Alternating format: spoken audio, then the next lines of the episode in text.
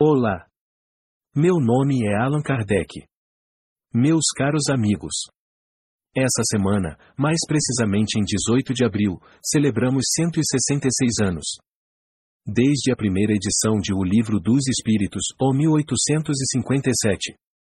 Esta obra foi o resultado de muitos anos de estudo e reflexão sobre a natureza do mundo espiritual e sua relação com o mundo físico.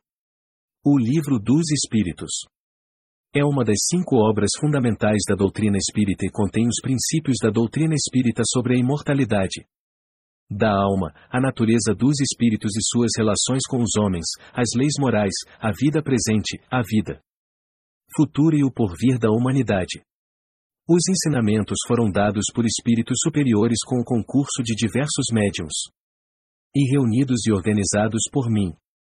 É importante lembrarmos que a doutrina espírita não é apenas uma filosofia com implicações morais, mas também um caminho para o autoconhecimento e o desenvolvimento espiritual.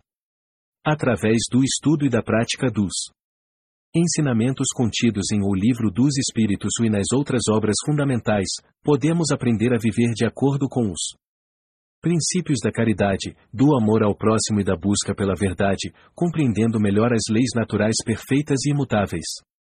Que essa semana seja um momento de reflexão e renovação para todos nós.